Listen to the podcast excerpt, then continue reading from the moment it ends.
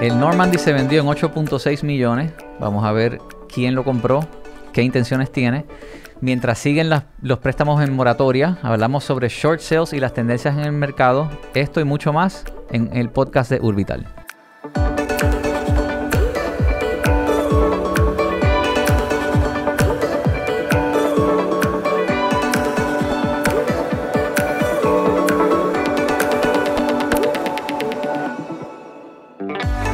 Acompañan Coral Buret, la corredora del Viejo San Juan, Fernando Rodríguez, el ex banquero y corredor especializado, y Brandon Zavala. Eh, vamos al grano, se vendió el Normandy. ¿Qué saben? Bueno, se vendió en 8.6 millones aparentemente. Y no sabemos quién lo compró. Eh, entiendo que es un grupo, lo- me compartieron más o menos el link, pero son desarrolladores eh, en Nueva York, un grupo que entiendo eh, se dedican a restaurar propiedades eh, con valor histórico. Ahora, ¿esa estructura es salvable? Muy buena pregunta. No tengo idea. Yo, yo estuve dentro del Normandy hace, digo, hace unos pocos, antes de la pandemia. Y, y digo, la estructura está ahí, o sea, pero, pero hay, hay daños serios, o sea, hay varillas expuestas, o sea, desde el punto de vista estructural, yo no, no, tengo idea. Cuán sound y safe sea, pues tengo que cuestionarlo y, y de igual forma el dinero o la inversión desde el punto de vista financiero, pues habría que ver. Se cerró en el 2009, yo había visto que informaron que hubo una... Estuvo listado en el 2014-2015, estaban pidiendo 14 millones.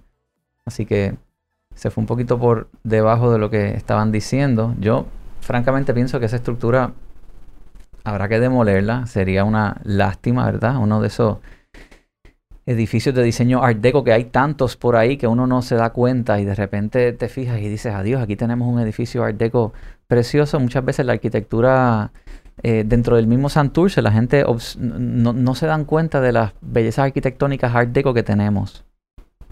Yo pienso que, que fue víctima de falta de mantenimiento o de un buen uso eh, de mantenimiento. Ah, perdón. Bueno, yo creo que eso fue víctima de la corrupción, porque eso se vendió varias veces con incentivos de gobierno de que se iba a revitalizar y a restaurar y taca taca, los, y entonces yo no, yo no tengo, o sea, no lo tengo así off the top of my head, pero yo sé que eso estuvo varias veces, eh, fue objeto de, de, de, de bancarrota y de entonces vuelve y venden y vuelve y le dan incentivos y esos incentivos que pasó, o sea, eso fue víctima de la corrupción, no de, no de mantenimiento.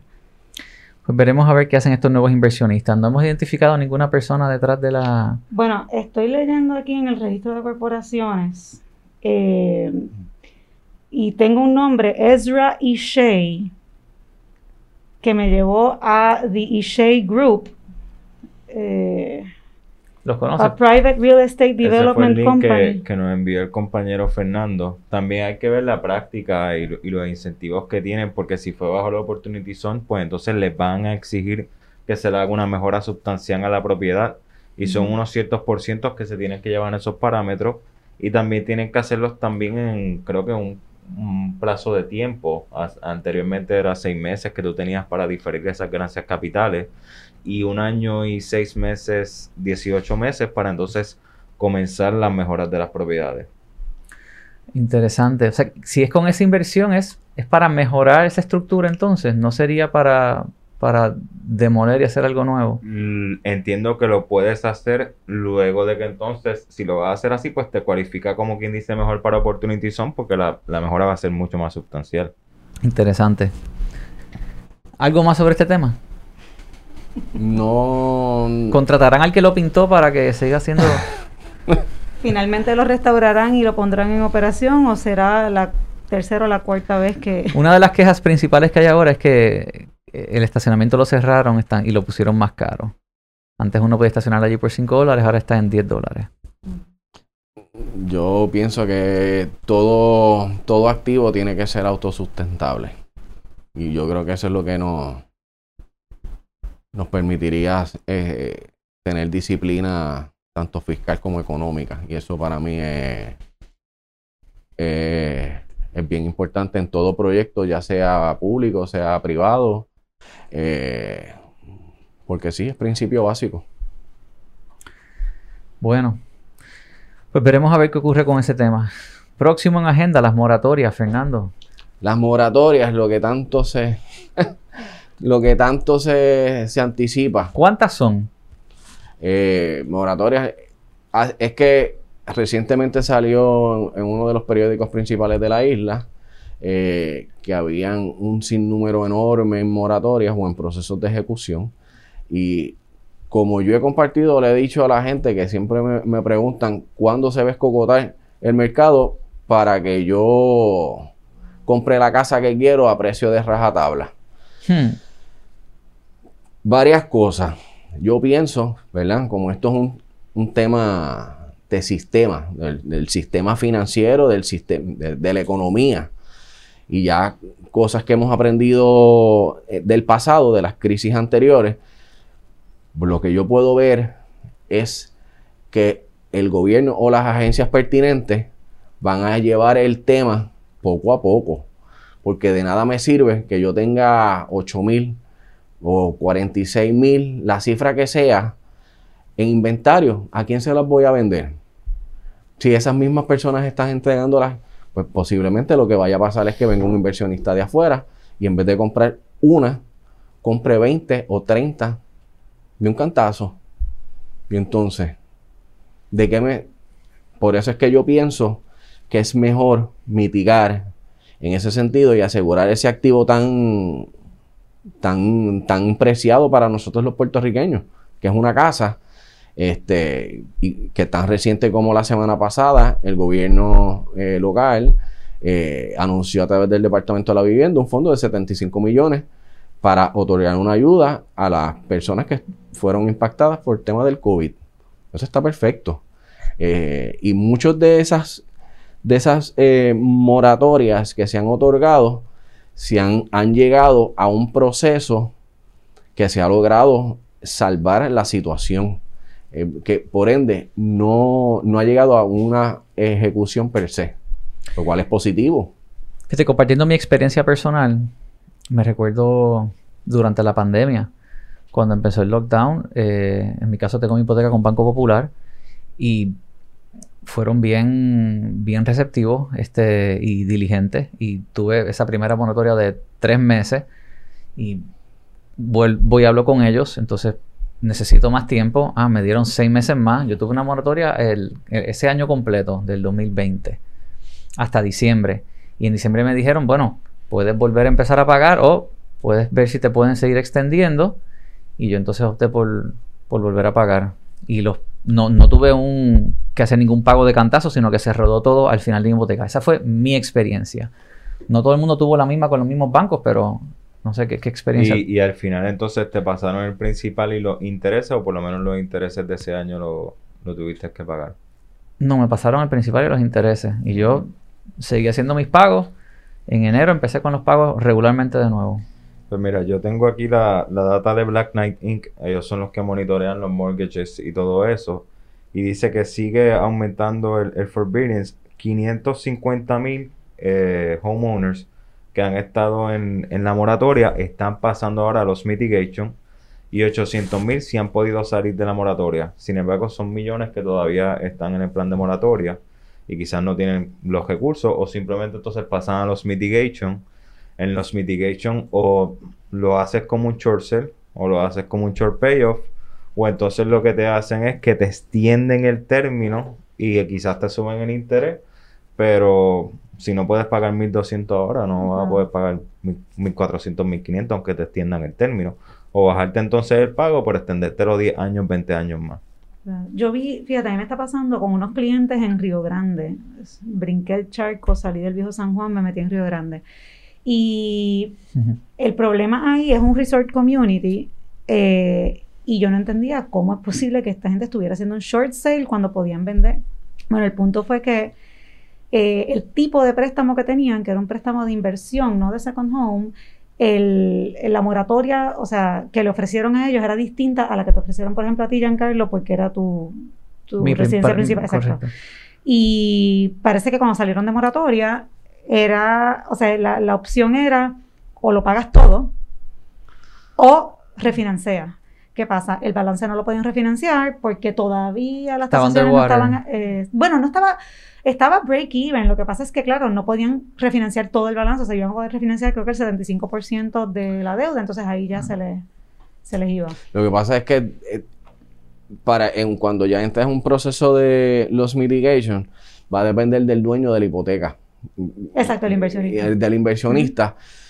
Y pues lamentablemente ahí, por eso es que es bien importante que las personas sepan con qué tipo de préstamo hipotecario estamos uti- están utilizando para comprar la, la residencia, ya sea residencia principal, como una propiedad de inversión, un second home.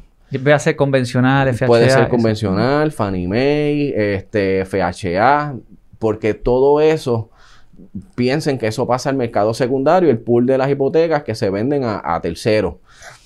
Y cuando llega, porque no necesariamente a lo mejor si una institución financiera, Banco Popular por decir eh, un nombre que estamos hablando, eh, pero ellos a su vez posiblemente le tengan que pedir permiso.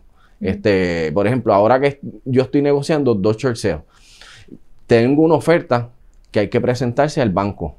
Y al final, pues, o es, si es una hipoteca de cartera de las que ellos administran y son dueños a la misma vez, ellos pueden tomar la decisión.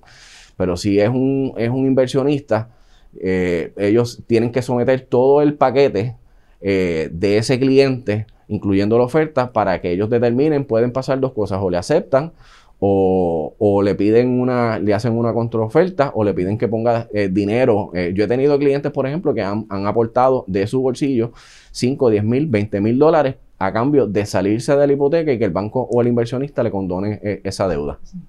Y, y yo los dos casos que, o sea, los casos que me estoy viendo en short sale es que en mercados como, como Río Grande, Guaynabo, quizás la propiedad está underwater, pero de momento con este año y medio, ahora mismo pueden vender fuera de underwater. Este, yo vendí una propiedad completamente destruida, básicamente hay que hacerla casi nueva en Valle Escondido, Guaynabo. Estamos apuntando para un short sale. De momento decimos, mira, a lo mejor podemos hacer una reventa en 325 y llegar a tasación 545 y a lo mejor podíamos quizás saberlo desde el principio, pero el mercado no nos decía eso. Sin embargo, las, las ventas que están pasando Claro. en el último año, igual que en la villa, estaba trabajando un short sale para 400, de momento llegó una tasación de 680. Y son tasaciones que no estaban antes, o sea, comparables que no estaban hace 8 meses. Y otro tipo de préstamo que sí es, es hipoteca asumible. Lo que sí es que en algunos tipos de préstamos la hipoteca es asumible, pero otros tienen el due on sale, que Fernando tiene que saber más de eso, que si el banco se entera que la hipoteca fue asumible, pues va a ir a donde esa persona que la asumió y le va a pedir que le pague todo el principal. Mira, acabas de Va a asumir, llamar- págamelo completo. va a llamarle al pagaré y entonces lo pone eh, automáticamente que, queda en default y entonces ahí el banco le eh, eh, comienza el proceso eh, de cobro. Porque eh, el por eso es que es bien importante orientarse con un ya sea un profesional de la banca o un profesional de bienes raíces. El, el proceso de sale de delincuencia antes de, de- tiene pasa por un lo que ellos le llaman un waterfall. Si estás en caes en delincuencia moratoria short sale que de hecho el short sale es uno de los pasos o niveles iniciales hasta que hasta luego pasa, si mal no recuerdo, dación de pago y finalmente la modificación de hipoteca y luego, no, modificación de hipoteca, dación en pago y ejecución. Y hay, Para el que no sepa, un short sale es es una, una venta eh, previa a ejecución de hipoteca. Que usualmente es por debajo de, del de lo que valor del- debe. de Puedo que tener debe. un cliente que debe actualmente 200 mil dólares en su hipoteca y las comparables en ese mercado este, se están vendiendo en 160, por decir. Pero la realidad del caso es como dice Brandon, que el mercado está tan dinámico hoy, si el precio es correcto, posiblemente podamos aspirar este, a que una propiedad se pueda vender 15 o 20 mil por encima y esa y esa pérdida que estaría asumiendo la institución financiera se reduce sustancialmente. Pero mencionaste las tasaciones. Eh, yo no he visto una sola tasación, digo, tampoco he visto tantas porque hay mucha venta cash, pero te puedo decir que todas las tasaciones que he visto, que me han compartido, ya sea de refi o de ventas o compañeros, colegas que me dicen, Coral, mira lo que me tasaron, ayúdame con esto, eh, están por debajo de los valores que uno como corredores sabe que ese mercado aguanta. Y esas tasaciones todas dicen que el mercado está stable o nunca es increasing, cuando sabemos que estamos en un mercado que está increasing y que todas las ventas lo demuestran. Entonces, eso afecta la... O sea, tu experiencia con las tasaciones es que todavía no están reflejando los valores que estamos viendo en claro las ventas. no. Digo, habría yo- habría que preguntarle a un tasador. Desde el viejo San Juan. Quizás en Rexville, Exacto. en Bayamón, es diferente. Claro. Se está- Sí, lo estoy viendo en Resort Communities, Bio San Juan, o sea... se está dando. Pero hay que ser bien cauteloso porque posiblemente un profesional, ¿verdad? Te vaya a decir que todavía no hay data suficiente que sustente ese nuevo valor. Porque para eso tiene que haber una tendencia clara. No, no podemos, no podemos descansar en, en solamente una compra-venta. No, claro. No es indicativo de lo que está pasando. Pero Digo, sí, sí, no, claro, eh, pero te- lo traigo a la mesa porque me, me está pasando ahora, me ha pasado ya dos veces corrida, pero ahora mismo un caso que digo va a cerrar porque el cliente entiende, el comprador, que la propiedad los vale. Y va para adelante y hay una diferencia de 60 mil dólares. O sea, no estamos hablando de 5, ni de 10, ni de 20. 60 mil dólares de diferencia entre el precio de venta, que es un short sale, by the way, que está por debajo de la, está 50 mil dólares por debajo de la última venta eh, de una propiedad igual a esa en ese mismo complejo. Tasó 256. Se escribió una carta de cuatro páginas súper detallada, con claros ejemplos, no uno, sino muchos ejemplos. sí. Y, y la respuesta de- del tasador en este caso fueron, fue un párrafo, tres oraciones, que en resumen decía, bueno, esa es mi opinión. Y uno no puede pelear contra la opinión de un tasador, porque Sí, porque siempre y cuando lo importante, lo importante es que se cumpla el, no el procedimiento, pero la, la forma en que ellos eh, eh, desarrollan su opinión, siempre y cuando se utilice y sea razonable, pues eh, se, da, se da por bueno. Y otra cosa es que por lo menos yo me he dado cuenta que también hay bancos que están vendiendo, como decía Fernando, en bulk a inversionistas de allá afuera a 30 centavos el dólar. Esos inversionistas de allá afuera llegan, compraron a 30 centavos el dólar, mandan a hacer un BPO, un Broker Price Opinion, y si el BPO les da 125, aunque la hipoteca deba 115, ellos se van a subasta, no te van a aceptar un short sale y dicen, mira, yo la voy a, adjudicar en la primera subasta, no voy a esperar ni la segunda ni la tercera. Y ahora mismo las propiedades reposeídas, yo puedo entender que están casi a niveles de fair market value. Están vendiéndolas a un precio que es como si fuera mercado regular. Porque es reflejo también de la demanda que hay. Por eso es que yo decía que no se me no se afanen tanto, ¿verdad? En, en- en- en que esto se escocote, porque es indicativo. Si esto se escocota, que no lo sabemos si vaya a pasar. Mire, eso significa que nos colgamos administrando todo. Eh, Y es así, es la pura verdad. Yo prefiero tener un mercado bollante, este, que, que esté saludable, porque es- bien para todo el mundo. O sea, para el, dueño de la hipoteca, para, el dueño de la casa, los corredores, el sistema bancario, el mismo gobierno. Eh, y, y, y- y posiblemente sí vayan a llegar y siempre va, y siempre va a haber este, ¿cómo es? Inventario reposeído. Pero es tanta la demanda, porque aún, por ejemplo, un aumento en tasas de intereses, eh, hay, hay necesidad y yo te, yo te diría que aún saliendo el, el- el inventario, eso se, da- se va a absorber de forma rápida. Los intereses ahora mismo todavía está conveniente refinanciar. Han ido subiendo, sé que han ido subiendo, pero Eh, todavía, este, yo te diría que una persona que esté con una hipoteca original en torno al 6%, pues todavía le es factible, eh, entiendo yo. dos eh, puntos. Por lo menos, exacto. Y otra cosa que también hay que entender es que a lo mejor la persona que está en short sale quizás tiene el cash, pero no quiere pagar el principal porque está underwater. Pero si a lo mejor llega un fondo de allá afuera y compra a 30, 40 centavos el dólar, el nuevo código civil cambió y ahora se aplica la ley de crédito litigioso. Que eso significa que esa persona tiene 30 días tan pronto se entera que un fondo extranjero la compró y en esos 30 días la puede comprar al mismo precio que ese fondo la, extranjero la compró. A ese Ah. descuento de 30 centavos, Ah, 40 bueno. Y centavos. ahí se, se si, le la caja. si la persona tiene en cash, entonces dice, mira, ahora sí, con este nuevo eh, cambio de ley de código civil, la compro y la compro a descuento, pero no quería pagar ese principal porque me iba a quedar underwater. Una pregunta, Brandon. En el 2005 y 2006 se registraron aproximadamente entre 34 a 35 mil transacciones hipotecarias. En el 2007-2008, que viene la caída, ese número baja como a 28 mil. Aquí estoy usando datos de, que levantamos. Y luego, 2012, 13, 14, fueron 24 mil transacciones. Se ve que iba una baja. Pero en el 2006, ¿existían los short sales?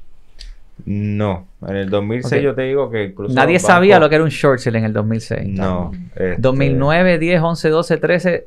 2009, 10, eh, en, reality por lo menos fue que hicieron el departamento de short y iban a los bancos y los bancos le decían, pero es que no sé qué eso es short no sé qué esto, no o sea, el mercado no estaba listo para lo que era el. Y entonces ahí se empiezan a hacer uno, que dos, que tres y se pudieron hacer en algunos casos pero no todos los bancos tenían quizás la, capacidad en ese momento o todo el conocimiento para poder hacerlo. Y quizás podemos decir que el pico de los short sales fue 2014.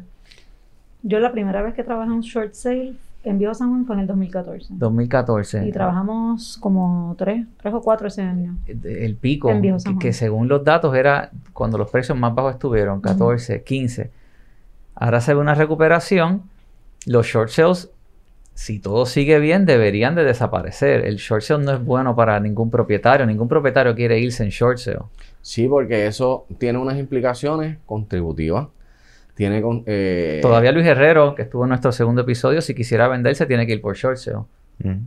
Eh, y de y financiera y de contributivas y, el, informe de crédito. Aunque, y eso pues ciertamente, eh, por eso es que digo, si el mercado está saludable, pues es, bueno para todo el mundo, ¿entiendes? Y, no, piensen en que esto se va a escocotar de nuevo.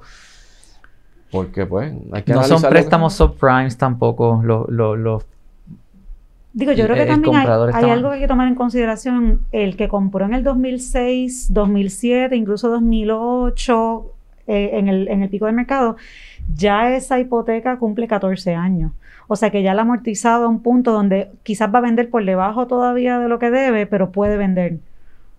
Porque el principal de la hipoteca ya, ya está bastante amortizado. Y, otra cosa, en el 2005-2006 creo que estamos también en el pico de la construcción de las urbanizaciones, nuevos proyectos. Luego cuando pasa la debacle, proyectos se quedan a mitad, se quedan vacantes y ahora creo que podemos entrar a urbanizaciones y también va a haber quizás un 7, un 8% de esas propiedades van a ser vacantes. Y lo que se está viendo es que la gente ahora quiere el New Construction, lo tienen opcionado, llevan un año en hold y de momento les llega una carta del desarrollador y le dicen, mira, debido al alza de materiales y costo de construcción, mm. tenemos que hacer un price, uh, un price adjustment y entonces le están subiendo el precio, no están... Ahora que se está volviendo como quien dice a desarrollar porque necesitamos más propiedades, si se está viendo que esa alza de construcción y esa inflación en los materiales, pues está causando un price adjustment en algunas opciones ahora mismo. Y no tan solo es, sí. Y de igual forma, tengo que decir, digo, pienso, o es mi opinión, que en el 2005, 2006, 2007, el consumidor lo veo que en aquel entonces era más bien para una especulativo, o era de inversión o un second home. Hoy por hoy, por lo menos mi experiencia, la, principalmente lo que he manejado han sido compradores de vivienda principal, eh, residencia principal. Y el perfil, tengo que decirles que ha, mejorado sustancialmente, ya sea em, es más, está más educado, eh, mejores este, credit score, eh, empírica, mejores ahorros, trabajo más estable, en ese sentido, por lo menos mi experiencia lo que, con lo que he trabajado. Muy bien. Bueno, yo creo que eso responde también, o sea, quizás el cliente hace, déjame ver, estamos en 2022, hace siete años, 2015 o, o 10 años, 2012, estaba, ¿sabes? Estaba, estaba underwater, iba mal. Y obviamente el crédito se le afectó, el ta, ta, ta, ta, quizás ahora pues puede ser una de las razones por las cuales ese perfil ha ido lentamente cambiando. Y para Mejorando. el 2005 o 2006 quizás todo el mundo tenía la impresión de que las bienes raíces era un mercado que siempre iba a ir en alzada. Exacto. Este, hasta que hubo esa corrección y de momento la gente dijo, espérate, tengo que saber el location, tengo que saber dónde compro, porque quizás hay mercados que no se vieron tan afectados después de esa debacle, y unos que sí fueron más afectados. Y quizás ahora la gente dice, "Oh, esto puede subir como puede bajar, Exacto. con una situación preventiva y, y se, como dice Fernando, se orienta mucho más a la hora de comprar. Bueno, yo recuerdo 2004-2005, que fue cuando yo empecé, los compradores, digo, yo me, eh, yo me especializaba más en esa, en esa época en Miramar, Isla Verde, áreas más turísticas, pero el comprador tenía la certeza de que su propiedad iba a aumentar de un 20 a un 25% anual. Eso era una certeza. O sea, ellos estaban dispuestos a pagar por encima de tasación en aquel entonces porque ellos sabían a ciencia, o sea, 100% que eso iba a aumentar un 20 o un 25 anual. Exactamente. Y eso se hablaba. O sea, los clientes estaban dispuestos a hacerlo porque, porque así- y así lo decían en so many words. Y hoy por hoy, un banquero, porque me ha pasado con casos que quieren, por ejemplo, utilizar eh, veterano, el voucher de veterano o FHA, y el, y el banquero hipotecario le dice, mira, los parámetros salen mejor, pero me tienes que aportar tanto y bajar el loan to value a 80%. Mira, toma. Y eso representan 40 mil dólares. Y el cliente, aquí está. Y por lo tanto, ya de entrada, estás financiando y estás cómodo en loan to value, o sea, el- en, en el equity que vas a tener en, en, eh, en tu propiedad desde un principio. Que aún habiendo correcciones o ajustes en el mercado, posiblemente lo vaya a absorber y no vayas a estar nunca en underwater, Dios mediante. Y desde la perspectiva del banco, pues es un préstamo menos riesgoso. Exactamente.